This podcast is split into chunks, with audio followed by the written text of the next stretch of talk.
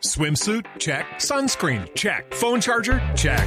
Don't forget to pack the 5 Hour Energy. It fits great in a pocket or carry on, and the alert feeling will help you arrive ready for anything. Now get 20% off when you use code 5HE Travel at 5hourenergy.com. Expires April 30th. One time use only, not valid with other discounts. Remember, visit 5hourenergy.com and use code 5HE Travel to save 20%. Se siguen conociendo reacciones a la decisión de la Corte Constitucional que prohibió la participación en política de los guerrilleros que hayan incurrido en delitos de lesa humanidad. El Centro Democrático cree que todavía hay rendijas por las cuales se podría permitir la participación de los principales criminales de las FARC. Catalina Ortiz.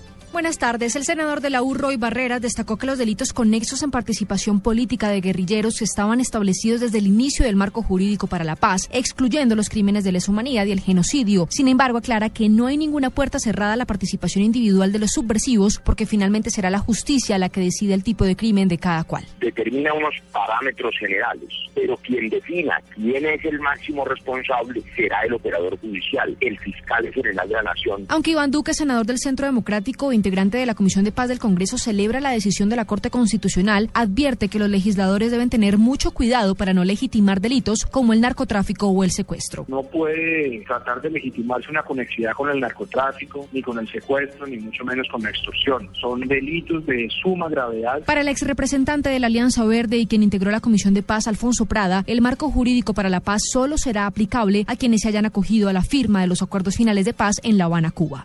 Catalina Ortiz, Blue Radio.